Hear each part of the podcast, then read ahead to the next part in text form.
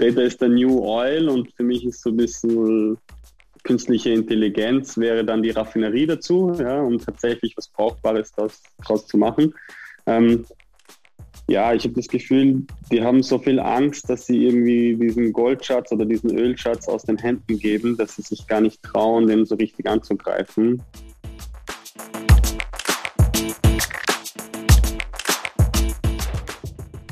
Herzlich willkommen zu Business Unplugged, meinem Interview-Podcast. Mein Name ist Johannes Pohl, ich bin Gründer der Biopex und ich spreche mit Gründerinnen, Unternehmerinnen, Führungskräften und anderen Heldinnen des Businessalltags über Revisionen, Ziele und Herausforderungen. Kurzum, spannende Themen, spannende Menschen, an denen man lernen kann und die inspirieren. Mein heutiger Gast ist Benjamin Schwärzler, Gründer und CEO von Workheld, einem österreichischen Startup, das sich der Effizienzsteigerung von Produktions-, Montage- und Serviceprozessen verschrieben hat, und zwar durch konsequente Digitalisierung. Benjamin und ich sprechen aber nicht nur über die Effizienzsteigerungspotenziale, sondern auch, wie es Workheld Kunden ermöglicht, neue Geschäftsmodelle zu entwickeln und welche Potenziale viele Maschinen- und Anlagenbauer durch den oftmals vorherrschenden Protektionismus verpassen zu heben aber auch Benjamins Erfahrung als Gründer eines Startups, das Management durch industrieerfahrene Führungskräfte zu erweitern, haben wir gemeinsam analysiert. Jetzt viel Spaß beim Hören der neuen Folge. Hallo Benjamin, herzlich willkommen zu Business Unplugged und danke, dass du dir heute Zeit genommen hast für das Interview. Hallo, freue mich, dass ich dabei bin.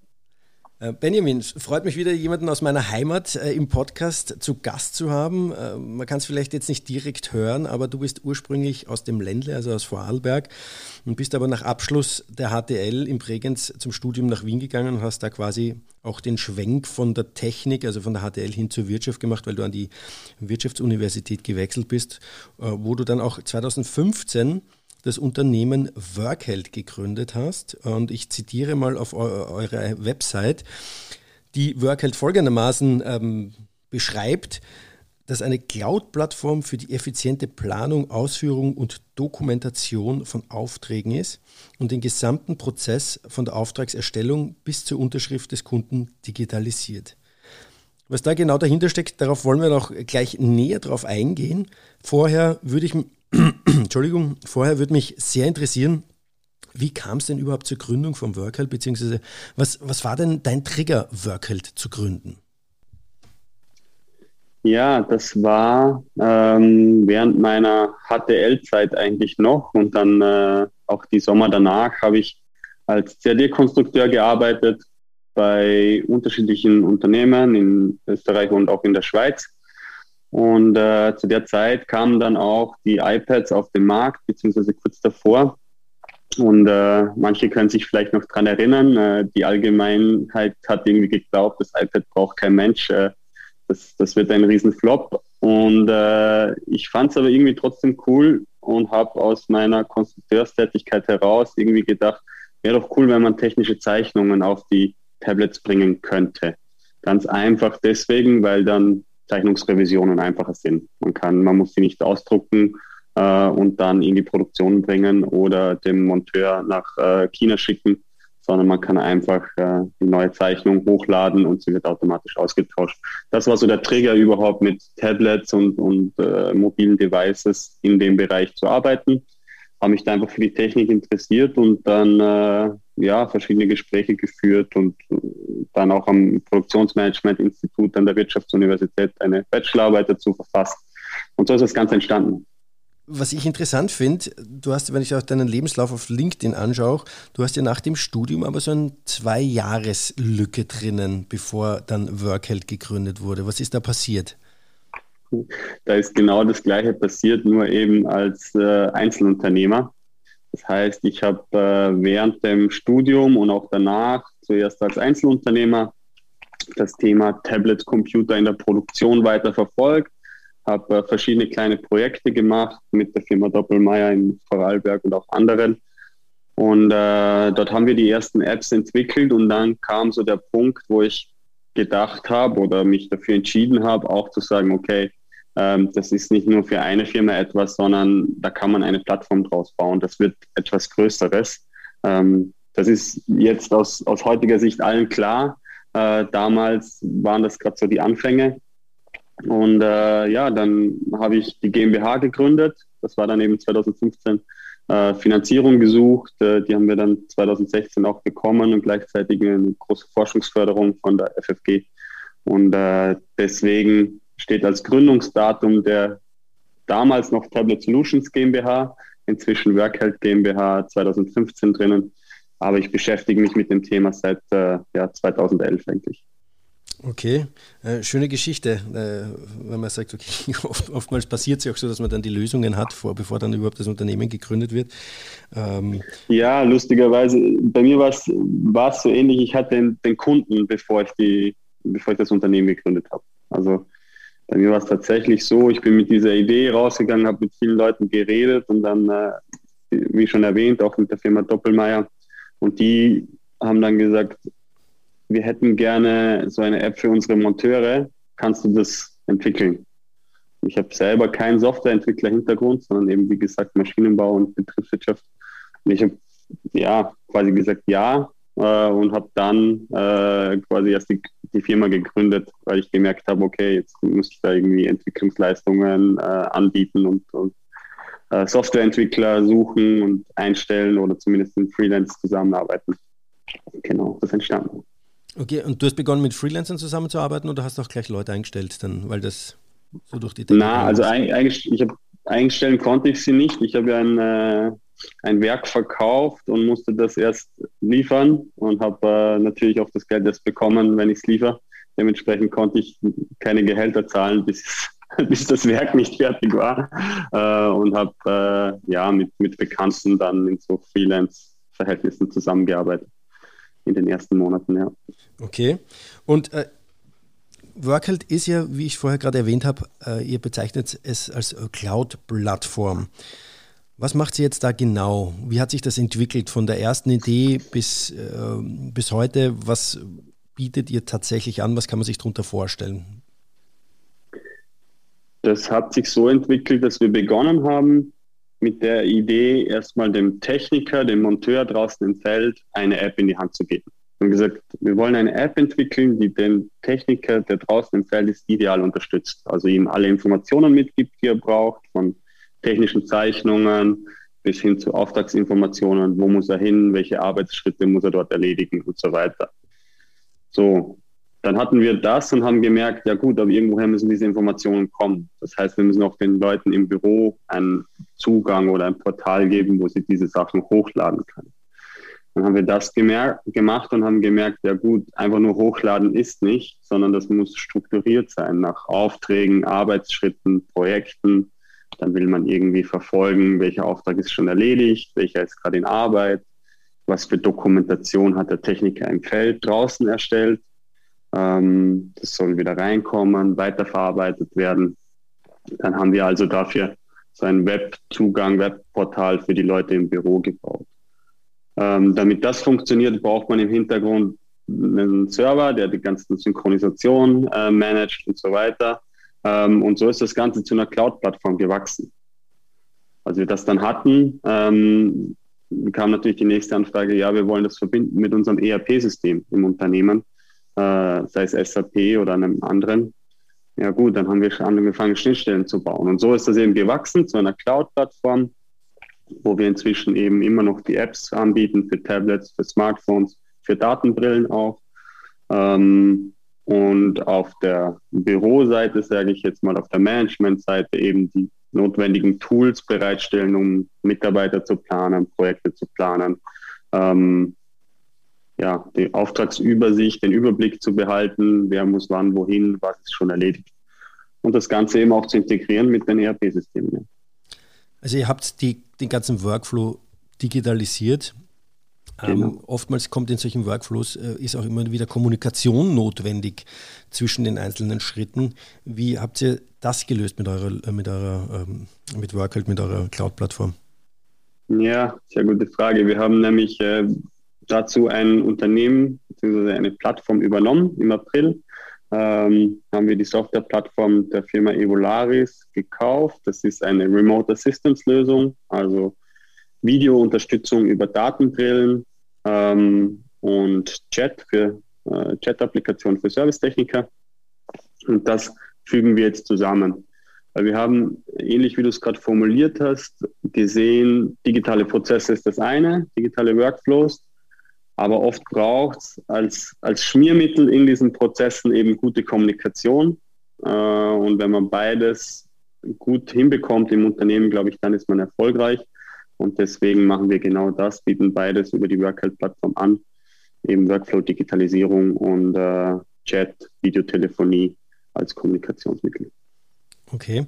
Hast du ein, ein typisches Beispiel von einem Unternehmen der, aus, der, aus der Praxis, die eure Lösung also ein, ein, Beispiel, dass es, äh, wo das angewandt wird, äh, wo man das einfach mal ein bisschen äh, griffiger machen kann, was denn diese Plattform tatsächlich jetzt kann oder wo die eingesetzt wird? Ja, wir haben einen Kunden, der setzt das wirklich global ein und äh, bringt auch seine Servicepartner äh, auf die Plattform. Das funktioniert dann ganz einfach so, dass wenn er zum Beispiel in äh, Lateinamerika ein Servicepartner ein Problem hat mit einer Anlage, einer Maschine und ähm, vielleicht nicht im Detail weiß, wie er das Problem lösen kann, dann kann er sich über Videotelefonie einen Experten aus dem Headquarter hier in Österreich zuschalten der unterstützt ihn dann dabei, dieses Problem zu beheben oder das Problem einzugrenzen. Ähm, und so kommen sie beide eigentlich gut voran. Das heißt, es ist so ein Second-Level-Support für, für Techniker, der da über die Videotelefonie bereitgestellt wird. Und das Tolle daran ist, die haben sogar ein Geschäftsmodell daraus gemacht, dass sie sagen, das ist eigentlich wie Telemedizin für Maschinen. Das heißt, wenn sie gemeinsam per Videocall dieses Problem lösen können, dann wird der Anruf abgerechnet pro Minute. Und äh, wenn nicht, dann äh, kann man immer noch einen Servicetechniker hinfliegen, so wie man das bisher gemacht hat. Aber das Tolle ist, es ist eine Win-Win-Situation, weil es muss nicht extra ein Techniker hinfliegen. Man kann das Problem schneller beheben per Videocall. Dann profitieren beide. Und dann ist auch äh, jeder bereit, für diesen Videocall etwas zu bezahlen, weil es ist immer noch günstiger, wie wenn ein Techniker eingeflogen wird. Ähm, ja, und äh, so, so gehen die eigentlich auch den Weg in Richtung digitale Geschäftsmodelle für Maschinenbauer. Ich glaube, das ist ein Riesenpunkt, ähm, weil die ganze Industrie eben merkt, mit dem Maschinenverkaufen an sich kann man nicht mehr viel Geld verdienen. Das heißt, man muss Services drumherum anbieten, um eben Betriebe aufrechtzuerhalten und so weiter. Und wenn man das digital kann, dann äh, löst man damit ein Stück weit sogar noch den, den Fachkräftemangel, äh, oder zumindest das Problem, dass äh, erfahrene ältere Servicetechniker vielleicht nicht mehr um die halbe Welt fliegen wollen, aber trotzdem gerne ihr Wissen und ihr, ihre Erfahrung teilen. Okay, äh, bietet ihr das aktiv an, dass ihr sagt, pass auf, das ist unsere Lösung und damit könnt ihr euch neue Geschäftsmodelle entwickeln oder hat sich das jetzt bei dem ja. Kunden einfach ergeben? Na, das ist äh, bereits Teil der, der Plattform, die wir übernommen haben.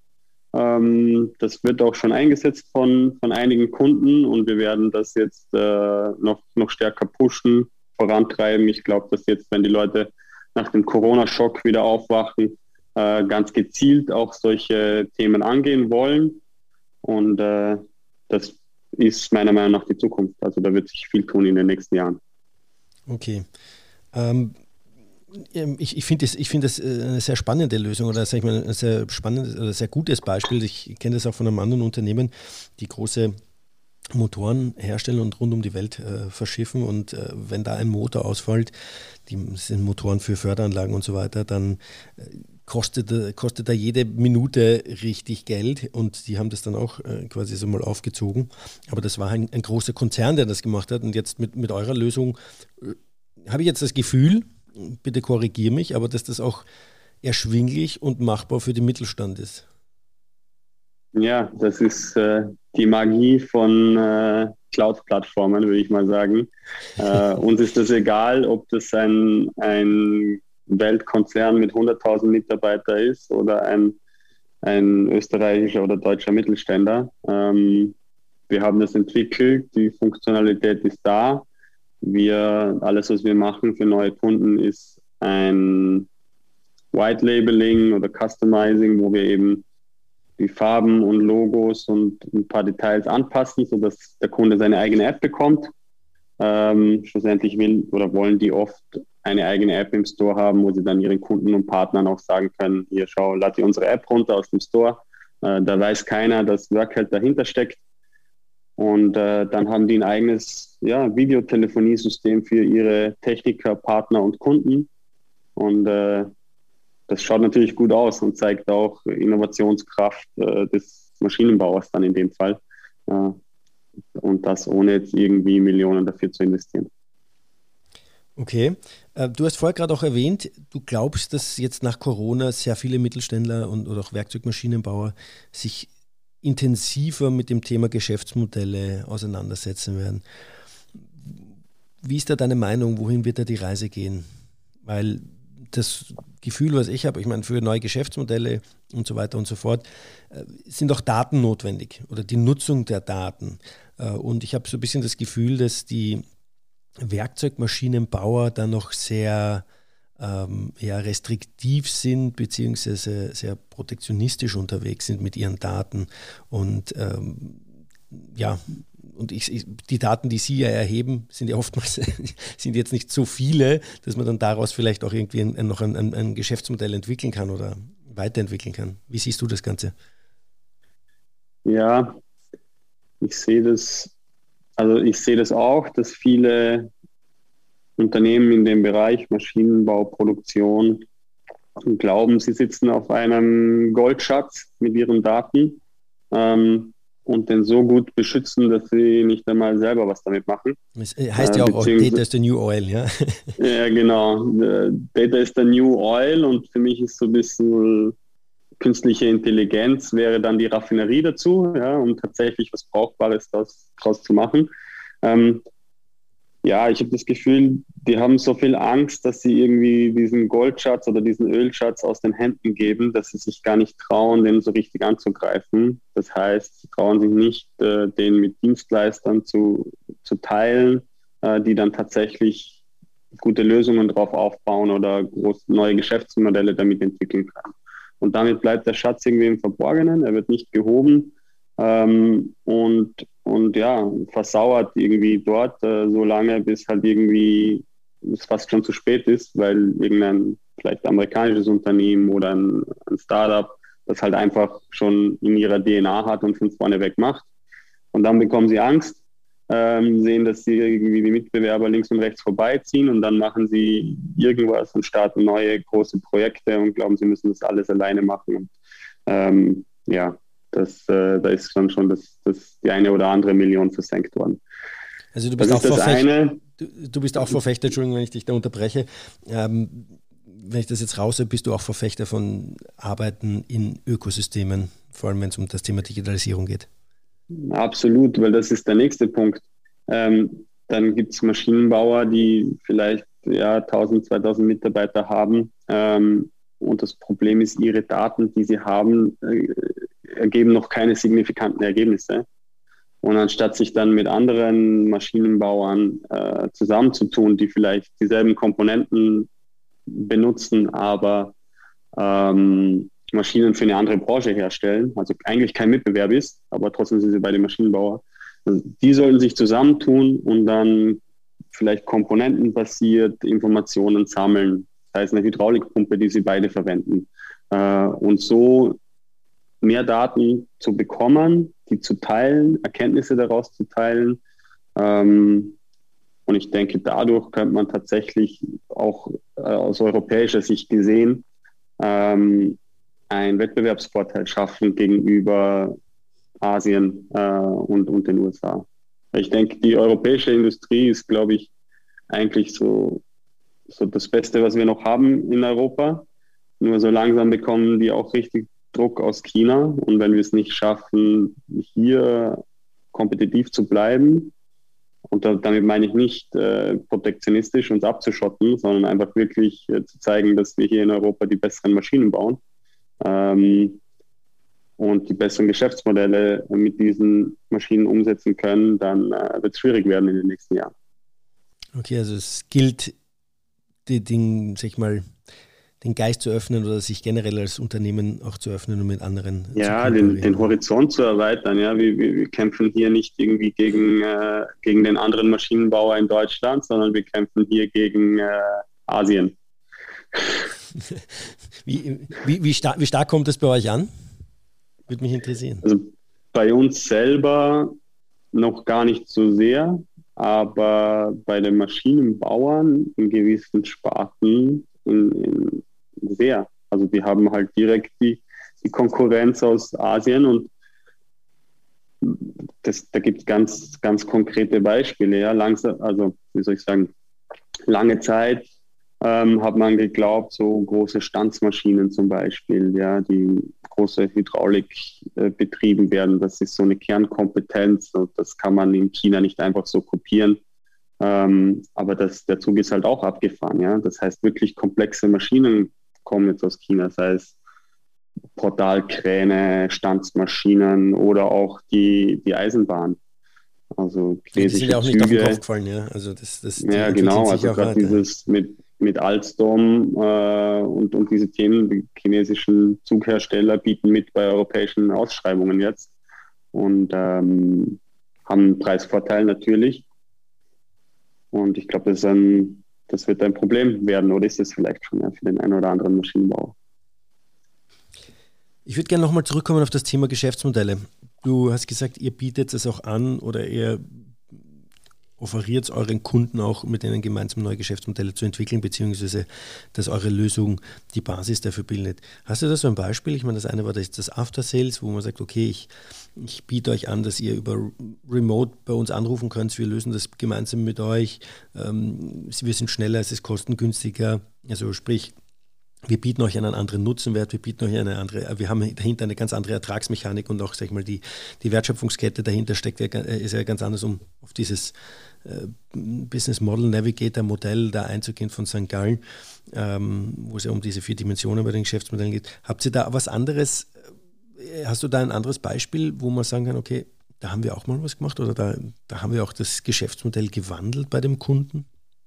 Ja, das Geschäftsmodell in dem Sinne vielleicht noch nicht, aber was wir zum Beispiel machen, ist, wir versuchen, unsere Softwareplattform mit tatsächlichen, wie soll man sagen, Services im, im Real Life, nenne ich es jetzt mal, äh, anzubieten. Also ganz konkret, wir haben gesehen, das Thema Ersatzteillogistik für Servicetechniker, die in Städte, an städtischer Infrastruktur arbeiten, ist ein Problem.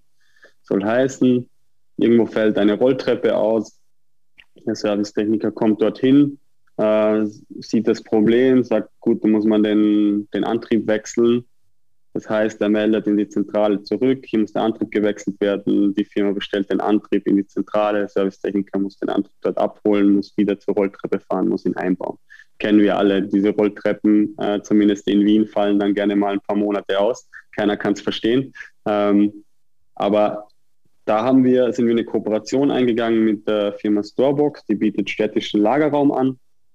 Und haben gesagt, der, oder haben das so umgesetzt, dass der Techniker im Work halt selber in der, äh, ein Ersatzteil bestellt, sagt, ich brauche das geliefert nach Wien. Ähm, und diese Bestellung kommt in der Zentrale zwar an, das Ersatzteil wird bestellt, wird aber direkt in diese Storebox geliefert. Das heißt, der Servicetechniker kann von Wien aus operieren, muss gar nicht zurück in die Zentrale fahren. Vielleicht gibt es gar kein Büro in Wien, aber der lebt in Wien, arbeitet aus seinem Homeoffice heraus und bekommt aber alles, was er physisch braucht, also Ersatzteile zum Beispiel, in diese Storebox geliefert, die irgendwie 100 Meter von seinem Haus oder 100 Meter von der kaputten Rolltreppe entfernt ist.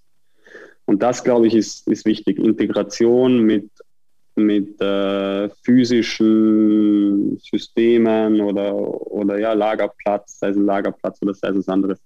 Ähm, das ist nicht immer nur, wir machen Software und ihr macht Lager, sondern da muss man auch zusammenarbeiten. Und so kann ein neues Geschäftsmodell entstehen, dass eben Maschinenbauer ihre Servicetechniker noch näher zu ihren Kunden bekommt ähm, und aber dort kein Standort eröffnen muss. Okay, sprich, ihr bietet damit wirklich ein komplettes Paket an dann für, für Maschinenbauer und sagt, okay, äh, ihr braucht sich darum nicht mehr kümmern, ihr könnt unser Paket nehmen, sag ich mal so ein bisschen so bausteinmäßig und bei euch drauf, draufsetzen auf euer Geschäftsmodell? Ja, genau. Also sagen wir mal zum Beispiel, vielleicht ist es ein kleiner Maschinenbauer, der das erste Mal eine Maschine nach äh, Russland liefert, sagen wir mal, oder, oder weiß ich nicht. Dann kann der sagen, okay, wir, wir stellen einfach einen Servicetechniker in Russland ein, ähm, geben dem Workheld, damit dokumentiert er alles, was er macht und wir schieben dem nur die Aufträge rüber, fahr dorthin, repariert das. Äh, wir schicken ihm die Teile, aber wir brauchen kein Büro aufmachen, deswegen in Moskau. Okay, sofern Storebox in Moskau ist. ja, Storebox selber ist im deutschsprachigen Raum unterwegs, ja, darauf konzentrieren wir uns im Moment, aber diese, ähm, wie soll man sagen, Lagerraum, Startups äh, gibt es in allen größeren Städten, äh, in den USA sowieso und auch in Russland. Wie, wie seid ihr da drauf gekommen, in diese Richtung zu gehen? Ist ja auch ganz spannend zu sagen, okay, ich meine, ihr seid ja auch kontinuierlich dabei, euer, euer Geschäftsmodell, euer, eure Services weiterzuentwickeln. Und wie seid ihr auf, auf dieses Thema gekommen mit der Storebox zum Beispiel? Ähm, das ist aus, aus einer Freundschaft entstanden, aus einer Bekanntschaft. Ähm, unser CTO kennt äh, den CTO von Storebox. So haben wir, irgendwie sind wir zueinander gekommen, haben überlegt, könnten wir nicht was zusammen machen. Und dann war erstmal so, äh, nein, wie soll das funktionieren? Ja, ihr macht Lagerplätze, wir machen Software für Servicetechniker. Macht doch überhaupt gar keinen Sinn. Ähm, und dann sind die aber drauf gekommen und haben gesagt, na, wir haben immer wieder so Anfragen, dass, dass Leute oder Firmen über Nacht äh, superkritische Ersatzteile irgendwo hinschicken wollen. Und dann habe ich gedacht, so ja, stimmt eigentlich. Ja, diese Ersatzteil-Thematik ist für viele ein Problem, auch in Deutschland. Sie sagen, wir müssen Ersatzteile zum Servicetechniker bringen. Dann versucht man irgendwie Systeme in die Autos zu bauen, dass man das ins Auto rein liefern kann über Nacht äh, von dem Servicetechniker. Hochkomplex, weil man irgendwie das Auto aufschließt, also der Lieferdienst muss dann das Auto aufschließen, um das Ersatzteil reinzugeben. Ähm, hochkomplexe Systeme werden da entwickelt, wogegen man das eben, wie gesagt, so im städtischen Bereich sehr einfach über solche Storeboxen äh, lösen kann. So ist das entstanden und ähm, ja, dann haben wir uns einfach angeschaut, wie, wie können wir das machen, wie können wir das integrieren. Und äh, das ist dann, wenn, wenn beide Seiten wollen äh, und auch mit modernen Technologien arbeiten, oft gar kein so ein großes Thema mehr, das technisch umzusetzen. Und generell, wie treibt ihr das aktiv voran, dass ihr sagt, okay, wir, wir wollen kontinuierlich da uns weiterentwickeln? Und wenn ja, wie treibt ihr das denn voran? Ich meine, das ist jetzt ein bisschen anscheinend durch, ich sage es jetzt mal, sehr flaps durch einen Zufall entstanden. CTO kein CTO, kommt ins Gespräch, quatscht mal und dann sagt man, ja, okay, gut, die, dies und jenes, aber habt ihr da auch bei Workheld systematischen Ansätze, wie ihr, das, wie ihr das vorantreiben wollt oder vorantreibt? Also wir sind schon ein Stück weit natürlich auch von unseren Kunden abhängig äh, und von der Inno Innovationskraft oder Innovationsfähigkeit, die die besitzen. Wir sehen uns als Ideengeber, als junges Unternehmen in dem doch eher verstaubten konservativen Maschinenbau. Und wir bringen einfach immer wieder solche Ideen äh, auf den auf den Tisch, sage ich einmal. Wir haben den ersten Sprachassistenten für Servicetechniker entwickelt. Ähm, das war auch so ein Thema. Wir bringen immer wieder solche Themen auf den Tisch, besprechen das mit unseren Kunden, zeigen das unseren Kunden, ähm, gehen auch mal in die Offensive und, und äh, besprechen das mit ja, Magazinen, die sich dafür interessieren, auf Konferenzen.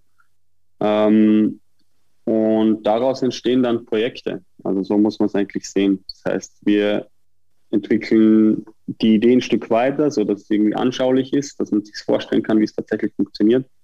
Äh, und dann holen wir uns aber schon Feedback von unseren Kunden und schauen, dass wir das mit denen entwickeln, weil ähm, ansonsten äh, hat es natürlich auch keinen Zweck, wenn, wenn ein Kunde sagt, ja, ist gut, aber wollen wir nicht einsetzen aus bestimmten Gründen, können wir nicht, dann äh, wird es irgendwann auch nicht weitergehen. Aber das, da muss man dann halt eben auch den Schnitt dann ziehen. Also ich sage immer Ideen entwickeln, innovativ sein, ähm, am Markt prüfen und wenn es nicht so ankommt oder nicht so gut funktioniert wie gedacht, dann gerne auch mal wieder einstellen, aber deswegen nicht den Mut verlieren, neue Sachen zu machen. Okay, so fail fast, scale fast. Ja, so ist es. okay, super spannend. Ähm, Wohin geht die Reise mit Workheld in Zukunft? Als was seht ihr euch zukünftig? Ähm, wir sehen uns nach wie vor als die, die beste App für Techniker. Also das ist unser vordergründigstes Ziel, dem Techniker Apps in die Hand zu geben, die ihn bestmöglich unterstützen bei seiner Arbeit.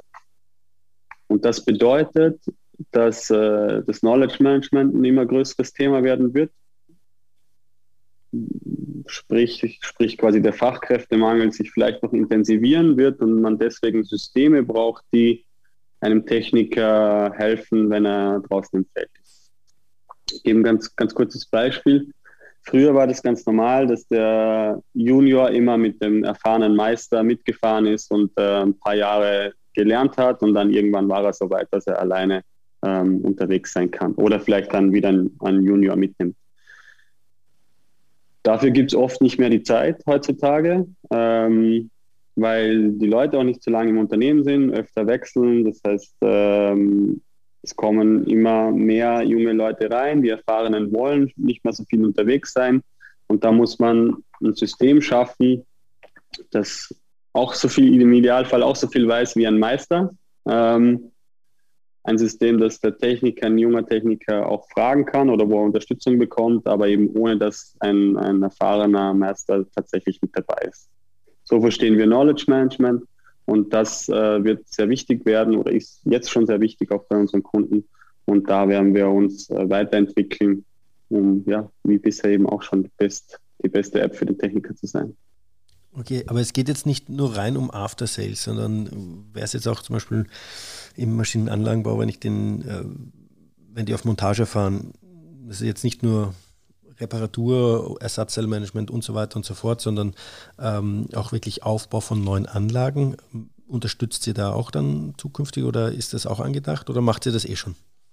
Ja, das ist, das ist äh, genauso Teil für uns, bei uns vom Prozess. Also wir starten eigentlich in der Endmontage, was noch Produktion ist. Endmontage, Qualitätsprüfung, Endabnahme im Werk. Äh, da unterstützen wir die Techniker schon bei der Dokumentation. Wer hat was wie zusammen montiert, wie waren die Messwerte ähm, bei der finalen Abnahme. Und da entsteht schon, äh, entstehen schon die ersten Dokumentationspunkte in der Anlagenhistorie. Dann geht sie raus in Betriebnahme, Commissioning, äh, wo es sehr viel Kommunikation oft braucht, bis die Anlage läuft. Ähm, deswegen auch unser Kommunikationsfokus. Dann ist sie in Betrieb, wird an den Kunden übergeben. Ähm, und dann beginnen bei uns die Instandhaltung und, und Service-Szenarien. Also wir schauen eigentlich, dass wir alle Prozesse rund um das Asset, rund um das Equipment, rund um die Anlage abbilden und in einem zentralen Ort äh, dokumentieren, sodass das auch dann langfristig nachvollziehbar ist. Ein, ein, ein Punkt, der mir gerade gekommen ist, äh, über den haben wir noch gar nicht geredet.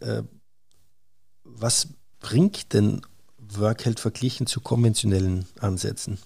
Meine, ihr beschleunigt das Ganze, ihr habt das Knowledge Management und so weiter und so fort. Habt ihr das einmal irgendwie runtergerechnet, was denn so durchschnittlich die Einsparungen sind, Kosteneinsparungen sind oder auch, äh, wenn man auch andere KPIs, äh, Kundenzufriedenheit und so weiter und so fort äh, heranzieht.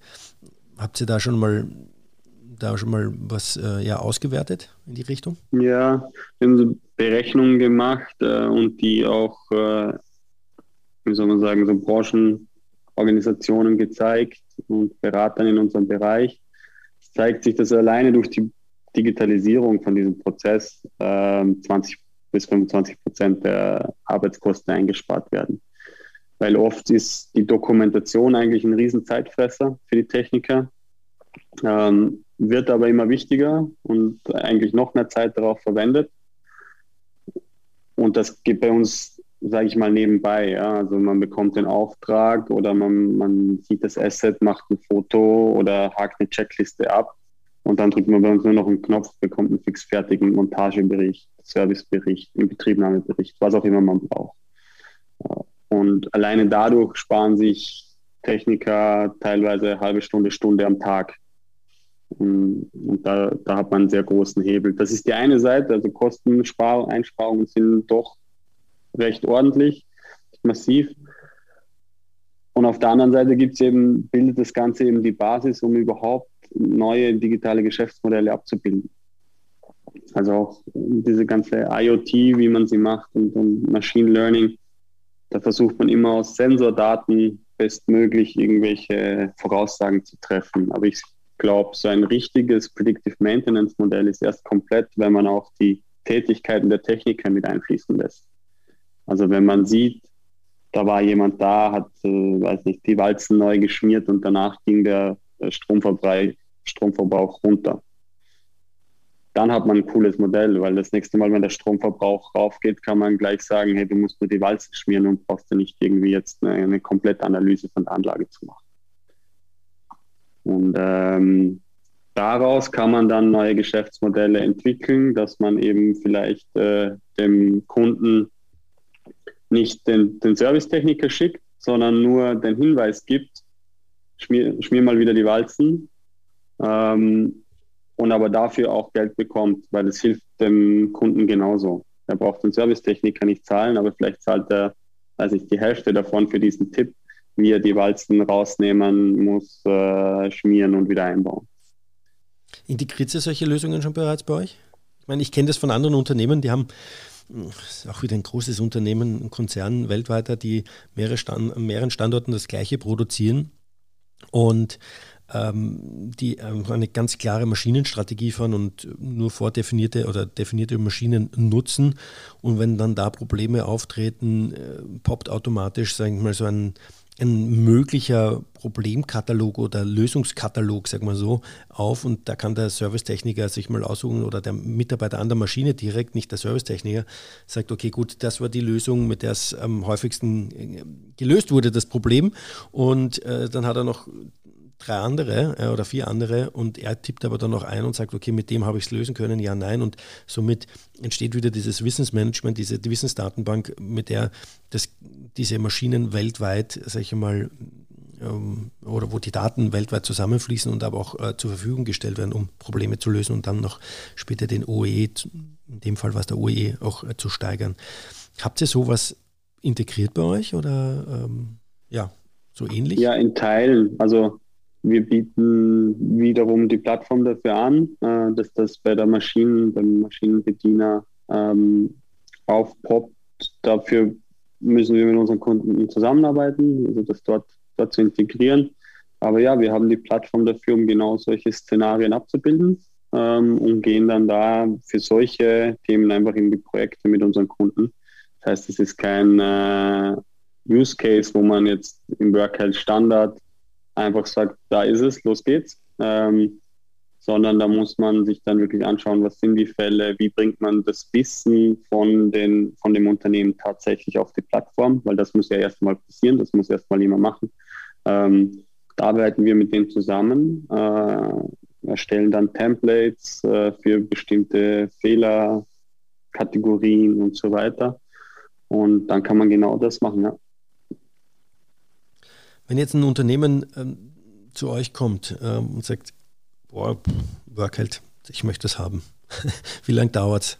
Ja. Wie lange dauert es, bis das dann äh, läuft, bis ihr das implementiert habt, ähm, dass man da so ein Gefühl kriegt dafür, für, ja. Ja, das geht von bis.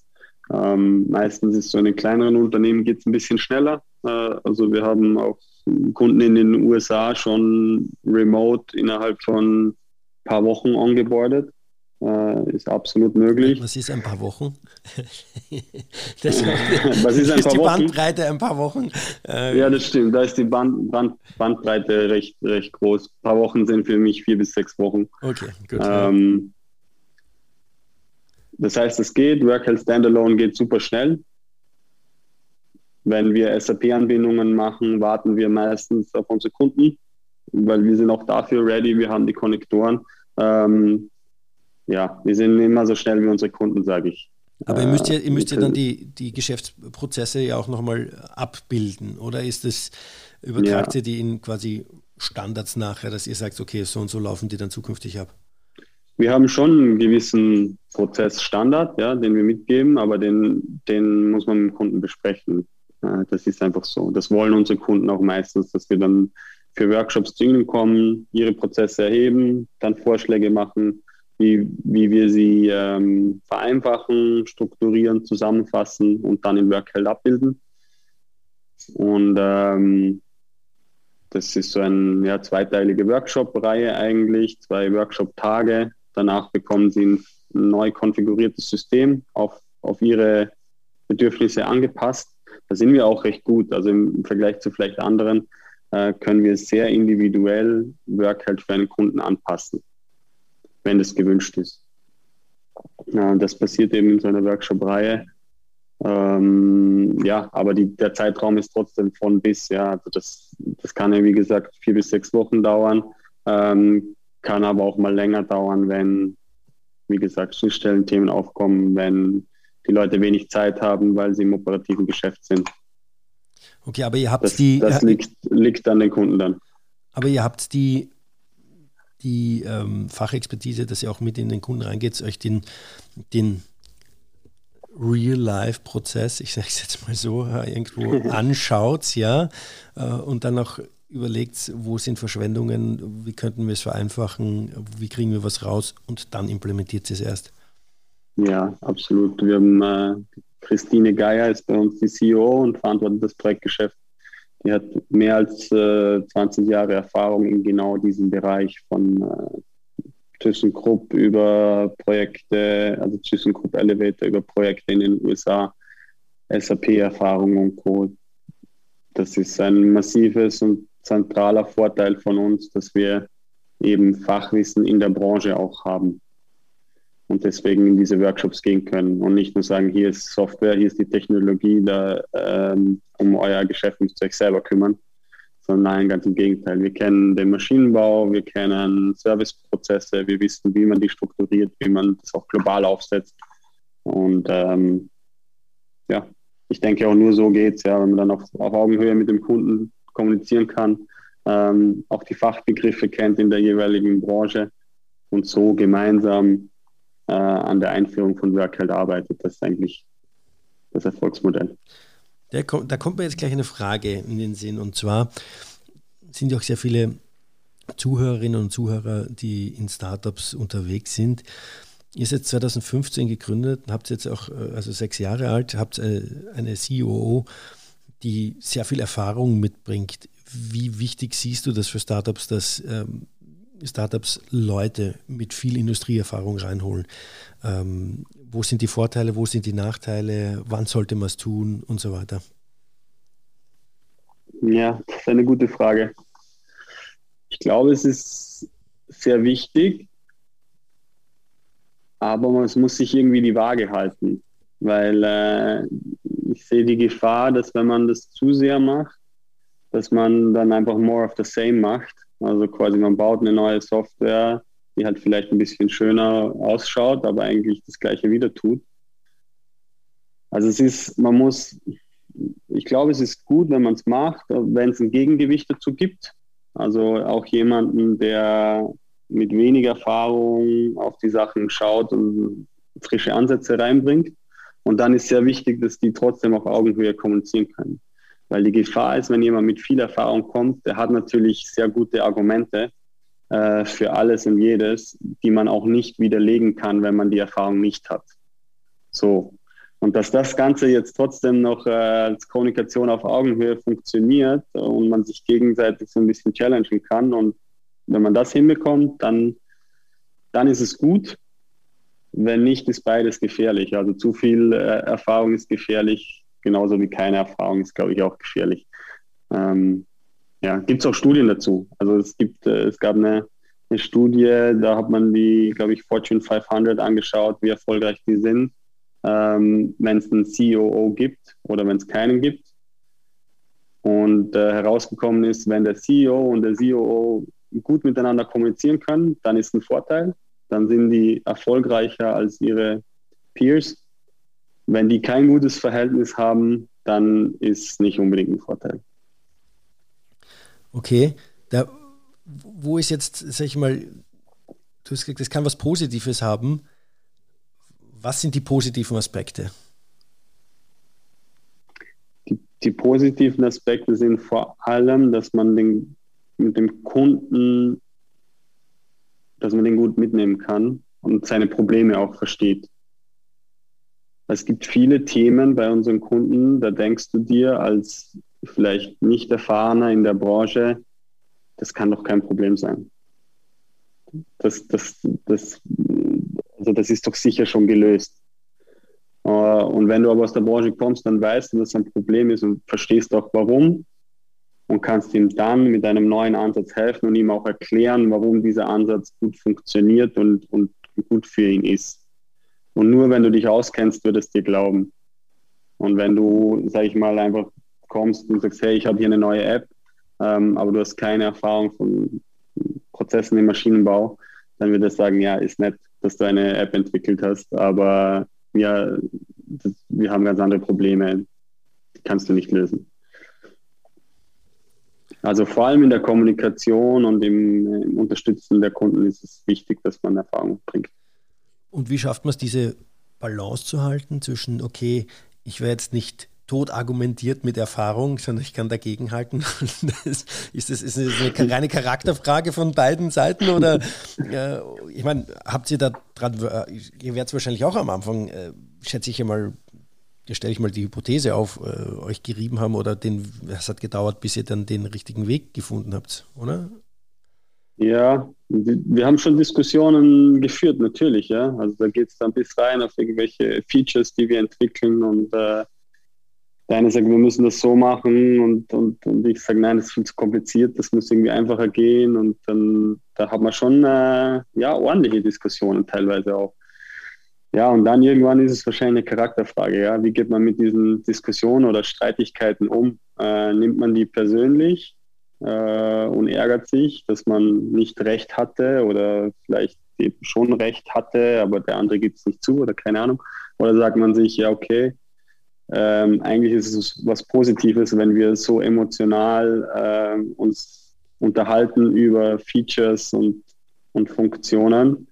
Und ähm, das hat aber nichts damit zu tun, wie gern wir uns mögen oder uns schätzen. Wenn man das schafft, dann ist gut, ja. Aber die Gefahr besteht natürlich, dass man sich irgendwann verkrault und dann, ähm, ja, dann ist es natürlich schwer. Aber das haben wir irgendwie gut hinbekommen. Also muss ich sagen, bin ich auch stolz drauf. Wir haben gute Diskussionen da gehabt, äh, haben uns sicher auch mal geärgert. Ähm, ja, das gehört ja auch dazu. Aber ja, also es ist ja man, man muss es dann eben, genau, ja. Äh, das, das eine sind die Diskussionen, das andere ist die persönliche Beziehung. Solange man sich die Bälle zuspielt und dadurch äh, sag ich mal, was weiterentwickelt, dann ist das ja auch immer gut, ähm, wenn auch die Themen kritisch hinterfragt werden. Ähm, ja, wobei man sagen muss, das, das klingt immer so schön, wenn man es so formuliert. Wenn man in der Situation ist, ist es natürlich nicht immer toll. Ja? in, in dem Moment, in dem Moment hat man so einen Hals, verstehe ich. Ja. ja. so, also das ist einfach so, im Nachhinein ist es immer so, dann sagst du, ja, was haben wir da diskutiert, oder? Wahnsinn, ja, zum Glück ist gut gegangen. Ja? Ja, ja. Ähm, in der Situation ist es natürlich hart. Ja, ja. Eine Frage, die die du noch nicht beantwortet hast, die ich äh, da in diesen Schwall von Fragen mit integriert habe, war, ab wann würdest du denn einem Startup empfehlen, auch wirklich erfahrene Leute mit an Bord zu holen? Wenn man dieses Gegengewicht hat von, von Anfang an.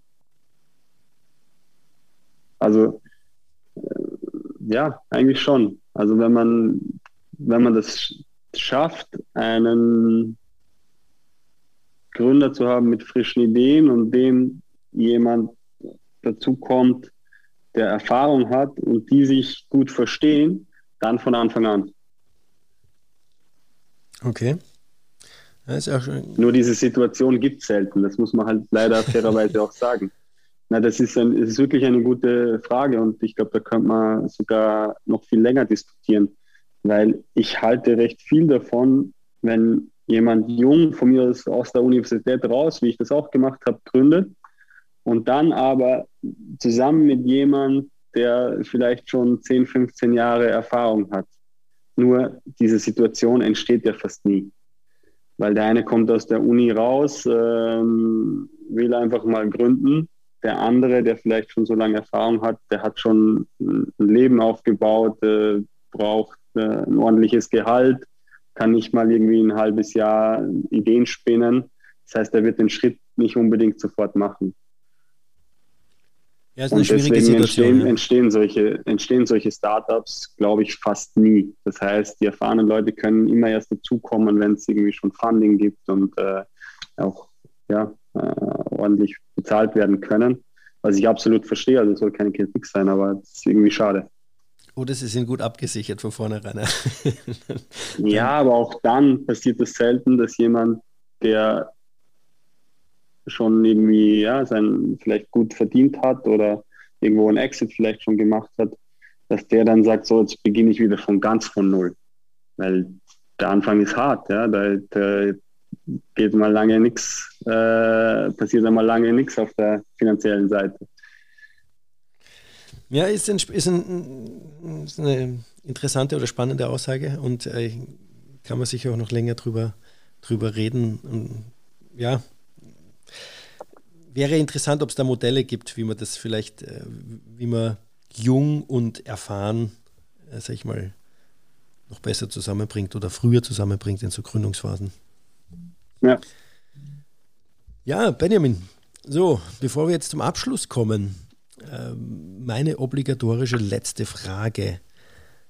Welche drei Learnings hast du in deinem Leben mitgenommen, die du den Zuhörerinnen und Zuhörern mit auf den Weg geben möchtest? Kann privat, kann beruflich, was auch immer sein. Mhm. Drei Learnings. Also ein Learning für mich ist, vielleicht um da nochmal anzuschließen, schon, ähm, weil ich das auch manchmal gefragt werde, was würdest du empfehlen, gleich aus der Uni heraus zu gründen oder dann erstmal Erfahrung sammeln und dann gründen, sage ich immer sofort gründen also aus der Uni heraus, weil danach wird der Schritt viel schwieriger und viele machen ihn dann nicht mehr. Erstes Learning. Zweites Learning, ähm, dranbleiben, nicht aufgeben. Gute Dinge brauchen Zeit. Äh, das muss ich selber manchmal sagen, äh, wenn man sieht, wie schnell sich alles drumherum dreht und man das Gefühl hat, man, man verpasst irgendwie einen bestimmten Zug, dann trotzdem dranbleiben. Ähm, der, der, der länger durchhält, wird am Ende gewinnen. Und ein drittes Learning ist, ähm,